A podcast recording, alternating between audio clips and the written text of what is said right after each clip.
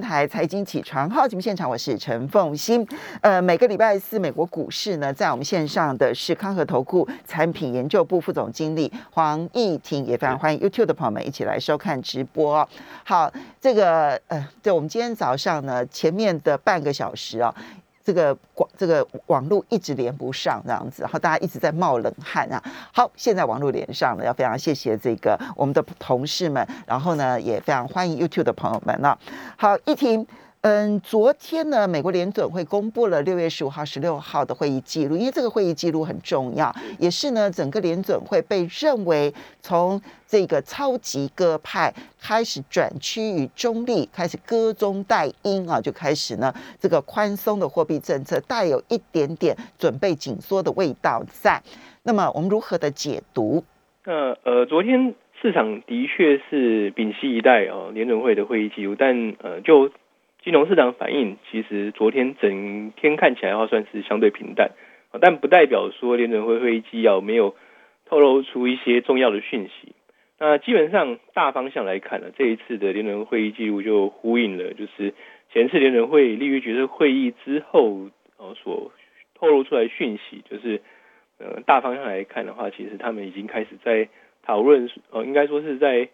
呃留意啊关注。啊，什么时候要开始去缩减量化宽松？但呃，这一次的会议记录当中的话，那第一个啊，普遍官员认为说是还没有达到呃启动缩减量化宽松的实质进程，但是呢，啊将会达到。哦，第二个来说的话，可能呃会比前几次呃会议预期的更早去达到这个条件，也就是说，呃联准会终究会去缩减量化宽松，而且时程可能会比呃。三个月前、六个月前所预期的更早，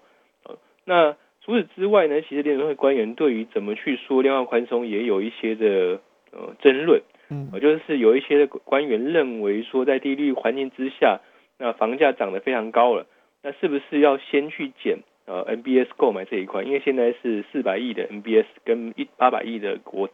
国债嘛，一个月一千两百亿，那有一些官员认为说，是否应该要去。先去减少 MBS 的一个购呃购买量，而这个部分看起来真的是在会中已经讨论了。是是，那第二个呃，另外一派的官员则认为说，应该是 MBS 跟公债一起减，可能达到的效果会更好。所以这部分也透露出联人会呃，目前还是存在一个相当程度的矛盾，哦，甚至是呃，整对于经济的看法其实也是。那对经济跟通膨看法，呃，普遍上认为说，呃，通膨跟经济呃超出预期，呃，但是通膨可能是暂时的，那不过还有一些的官员，那原文是用 several，啊，有一些官员认为说，通膨会延续到明年，主要是来自于供应链的中断跟劳动力的短缺。那呃，有一些的联储官员哦认为说，通膨持续的升高，哦，然后会高到呃。呃，长期预期哦不恰当的的的状态，也就是说，当通膨持续走高的过程当中的话，反反而会加深民众对于长期通膨进一步提升的预期，那这会形成一个呃长期通膨的环境，那基本上他们会认为说这是一个对整体经济比较不利的状态哦。但是另外一些的官员则是认为说，哦通膨呃升高之后呢，会快速的下滑，嗯，那这大致上来说是。对通膨的 观点来看的话，的确联储会官员承认啊，五六月份这段时间通膨有上升的压力啊，但是这个通膨会延续多久的时间呢？目前看起来是有所分歧，但是已经有有部分联储会官员认为说可能会延续比原先更长的时间。那其实这也是呃呼应了就是呃先前的一些看法。嗯，那呃。有多位联储会官员呢，哦，则是认为说，哦，Q E 的缩减啊是宜早不宜迟啊，就是提早去做一些防范性的呃缩减呃的动作。那普遍认为，呃，未来几个月会是决策的关键时间。嗯，那呃大方向来看的话，啊，其实整个有呃联储会官员啊，除了说通膨经济的考量之外，啊，那就业状况也是重点。但但这一次比较呃让市场去关心的是，联储会官员有开始去讨论高房价的议题，那甚至有少数好的官员认为说，呃高房价的状态啊，可能会影响金文金融稳定的一个结构啊，也就是担心会去引发下一次的呃房贷危机。但目前看起来的话，其实这个风险还算呃没有那么大的因素，在于说就 房贷的借贷行为来看的话，并不像金融海啸之前这么样的疯狂。虽然房价是涨得非常的高但在次贷在整个哦过度举债的一个状况哦，其实并没有这么的的的明显。那除此之外的话，就于极短期的流动性来说的话，呃，官员们呃是普遍支持去常设呃一种呃短期的呃货币市场的回购的工具，也就是说，当金融市场或是货币市场出现资金紧绷的时候，呃，它可以透过一些呃买呃回购的工具去投放资资金。那这其实在去年疫情当中的时候有在使用，那这有可能未来会变成一种常态性的一个工具。那大方向来看的话，就是三大议题是目前联储会官员非常关心的。第一个当然是通膨，第二个是是不是要更早的去缩减量化宽松哦，第三个那浮上台面的讨论重点是房价的议题。所以大方向来看的话，哦，的确是呃呼应了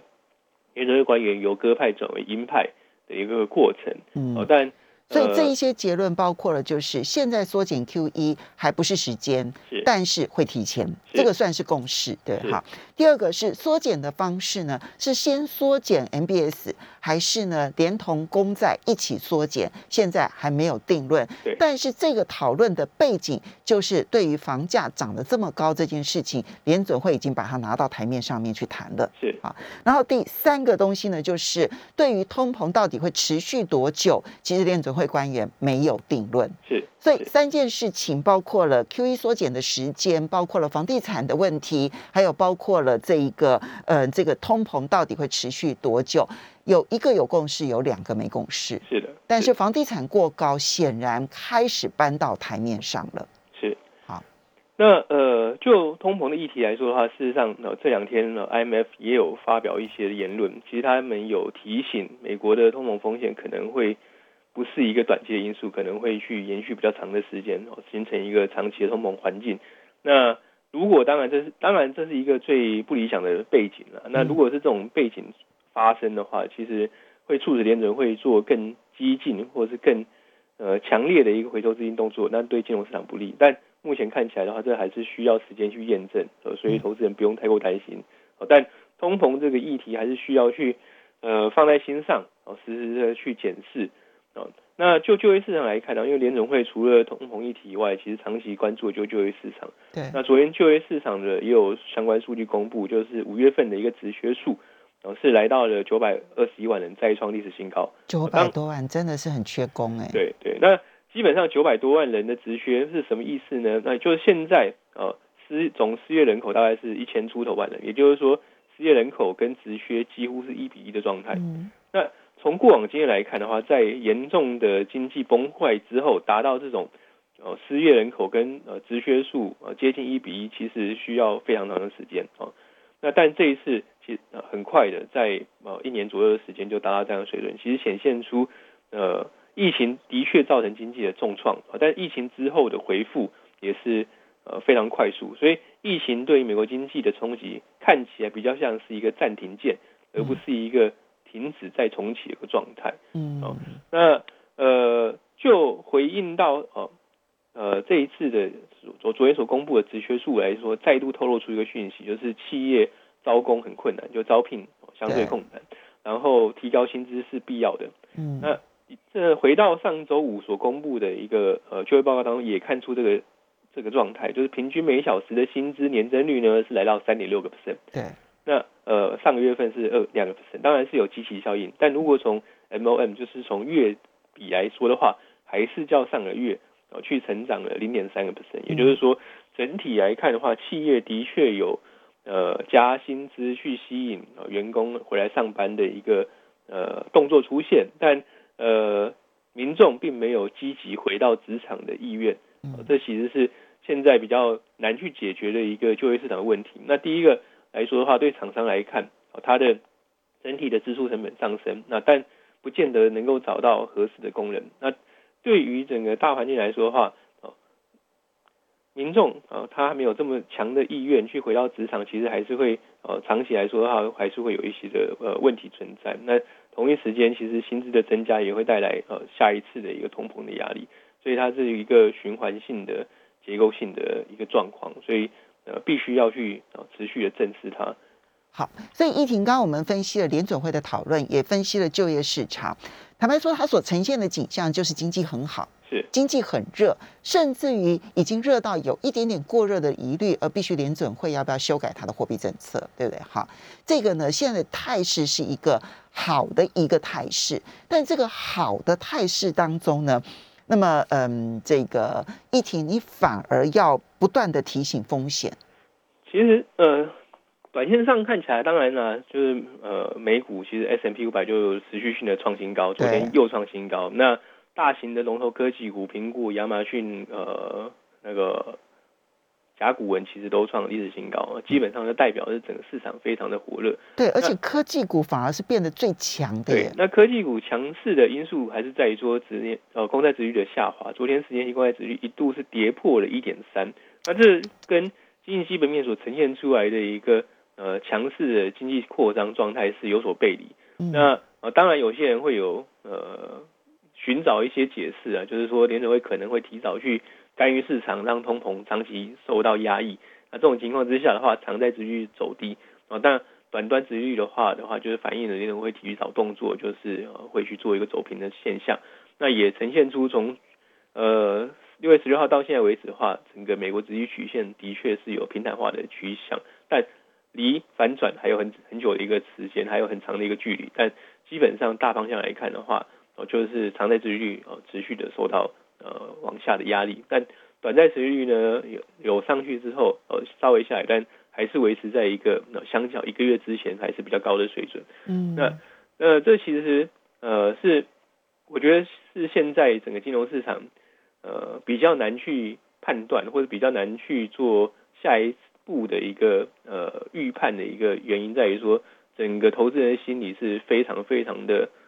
狂热。其实我我很不想用这个字，但的确是很狂热。那就行为而言的话，的确如此。那其实从去年呃疫情之后到现在，你所谓的狂热是在金融市场极为狂热，金融市场极为狂热。哦，那呃给大家看一个数据，其实大家就会有就有感觉了，就是呃大家都知道，从去年疫情到现在为止，呃。不管国内或是美国了，其实散户都主导了大盘的走势。嗯，那六月份的美国散户呢？哦，它流入股市跟 ETF 的金额是两百八十亿美元。对，然后是二零一四年的的单月最高。哦，那同一时间呢，其实有一个呃调查是调查呃整个投资人的心态。那好，我们休息一下，等一下回来就来看从心态里头看有没有过热的疑虑，马上回来。九八新闻台财经起床号节目现场，我是陈凤欣。那么在我们线上的呢是康和投顾产品研究部副总经理黄义婷，也非常欢迎 YouTube 的朋友们一起来收看直播。好，义婷刚刚提到了，就是前面我们讲的是经济基本面很好，甚至于有一点点过热的疑虑。那么但现在要来看的是那一个投资人的狂热心态。一个呢是散户的指标，你从散户呢在六月份投入的金额超过两百八十亿，创新高纪录来看的话呢，这是一个指标。另外还有其他的指标。另外一个来说的话，就是有一个呃调查投资人心态的的研究，叫做呃 Sunday Capital Research。那它分别针对了法人跟呃散户做了呃调查。那他能基本上大方向就是说，哦，散户投资人。对未来三个月美股上涨的一个的的看好的比率，那就散户而言的话呢，呃，有受访者百分之七十认为说未来三个月美股会上涨，但如果回到专业的投资人，其实这个比率就降到四十四个 percent，也就是说，法人或是所谓的专业投资人跟散户对于未来三个月股市前景的看法是有很显著的差异。嗯，哦，那这其实某种程度上也呃。反映了其实呃今年以来或者是过去这一段时间，整个呃金融市场比较大的一个呃结构性的问题，就是散户主导了大盘。那散户主导大盘之后呢，就会有一些呃过去我们想象中会觉得过度激进的交易行为出现。然后例如像是今年年初到现在都不断发生的民营股的呃，就是在网络论坛上呃讨论一些小股票，然后它就疯狂的狂涨，或者是甚至是不赚钱哦，可能濒临破产的公司，它却能股价翻好几倍哦，这样的一个状况出现，然后或者是说 呃 spec，然后它非常的火热，然后就是呃空头挂牌挂呃空头公司的一个上市状态，对，就特定收购目的的公司这样，是是，那其实那很多，甚至他连那投投什么都没有跟投资人讲，没错，只是看说哦。这个人过去可能有一些经验，甚至是名人，他发了一个这样东西就可以募集到钱，那其实都是很异常的交易市场的行为。那就我们在观察市场的时候，其实对就会对这种行为有所警戒。但呃，由于市场的热度非常的热，所以即使我们看到了一些警戒的问题，但是市场还是会不断的走高，所以就会呈现一个分裂的状态。也就是呃，你看呃，这整个宏观环境的投资人，或者是说。呃，整个相对价值的投资人，哦，甚至是呃，从估值来看的话，其实现阶段都是呈现出呃股价过热哦，但基本面可能没有问题，但是股价超涨或过热的状况非常的严重，呃，所以他会去做减码或者是相对保持比较观望的态度。但就散户来看的话，其实他们就是呃冲到最后一刻，哦，这 所以。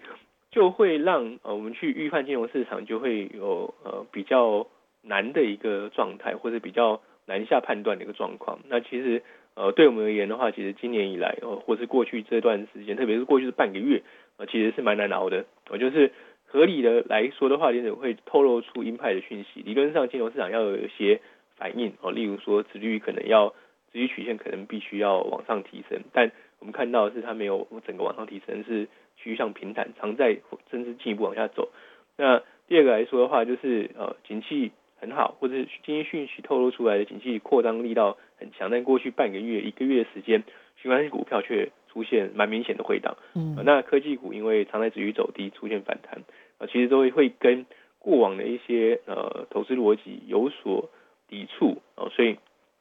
这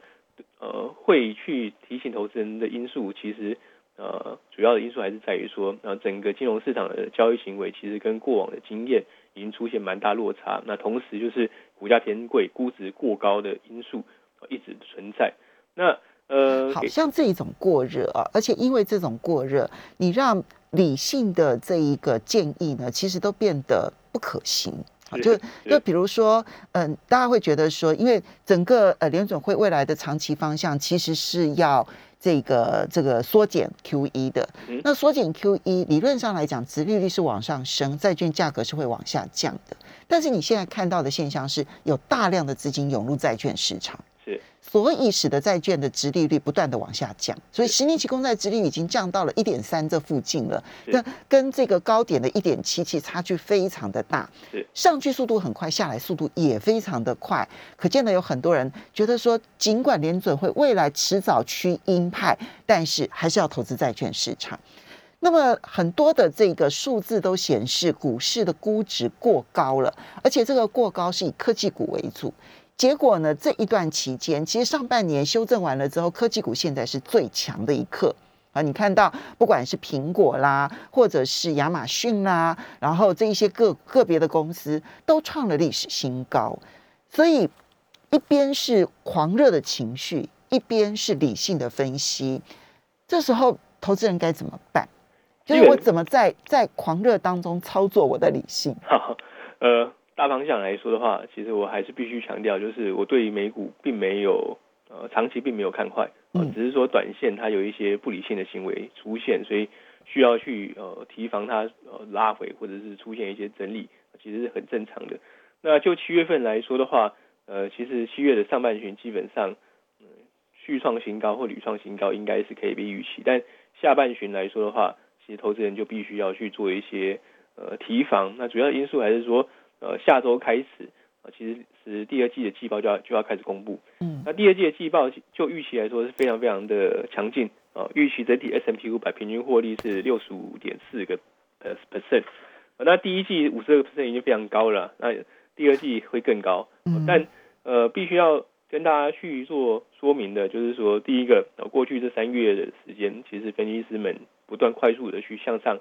调升它们的获利预期，嗯，它的反应基本面好转，其实很正常。哦，第二个来说的话，就是第第二季很好之后呢，其实接下来的几季是逐渐的呃成长呃放缓，那这其实积起效应。啊，第三季是到二十四点七，那第四季是十七点三，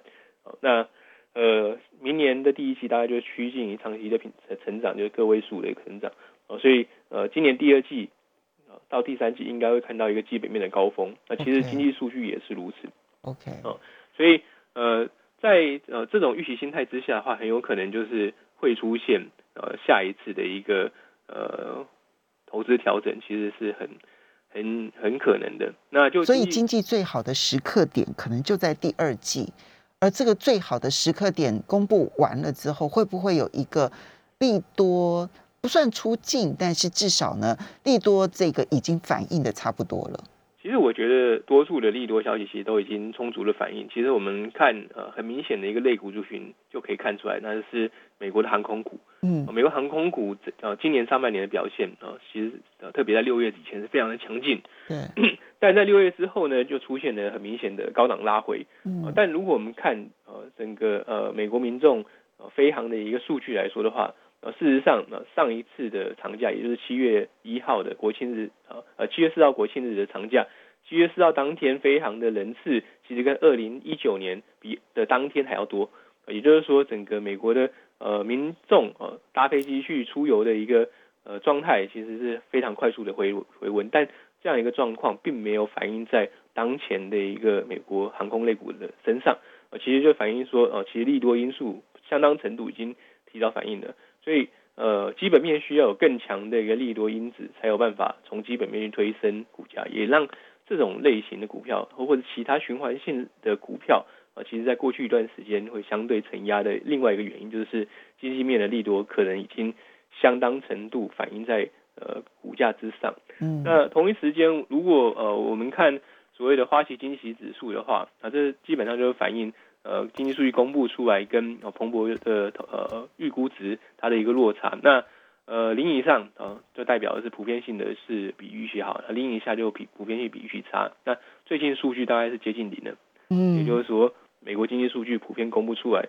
并没有太强。好，现在呢，这个如果看 YouTube 的朋友们的话，依婷帮大家准备的这一张图表啊，看到这个黄色的线是属于花旗经济指数在美国的这个数字，对不对？哈，你看到它曾经最高的时候，它的精益指数是达到了两百六以上，两百六，好，所以那表示说，哇，远超过预期的好。但是呢，现在呢，大概就已经趋近于零了，所以呢，就大概就是跟预期差不了太多，所以它没办法刺激更多的对于财报的一些正面讯息。然后你看到那个紫色的线呢，是欧元区的，嗯，反而是欧元区的经济指数还是处在相对高一点。是，那其实就这呃两个地区来看的话，其实我们会看到一个现象，就是当然第一个欧元区还是目前看起来经济普遍性公布的数据。还是哦优于预期的状况，这是呃毋庸置疑。第二个就是就趋势而言的话，其实我们可以看到，就是呃欧元区的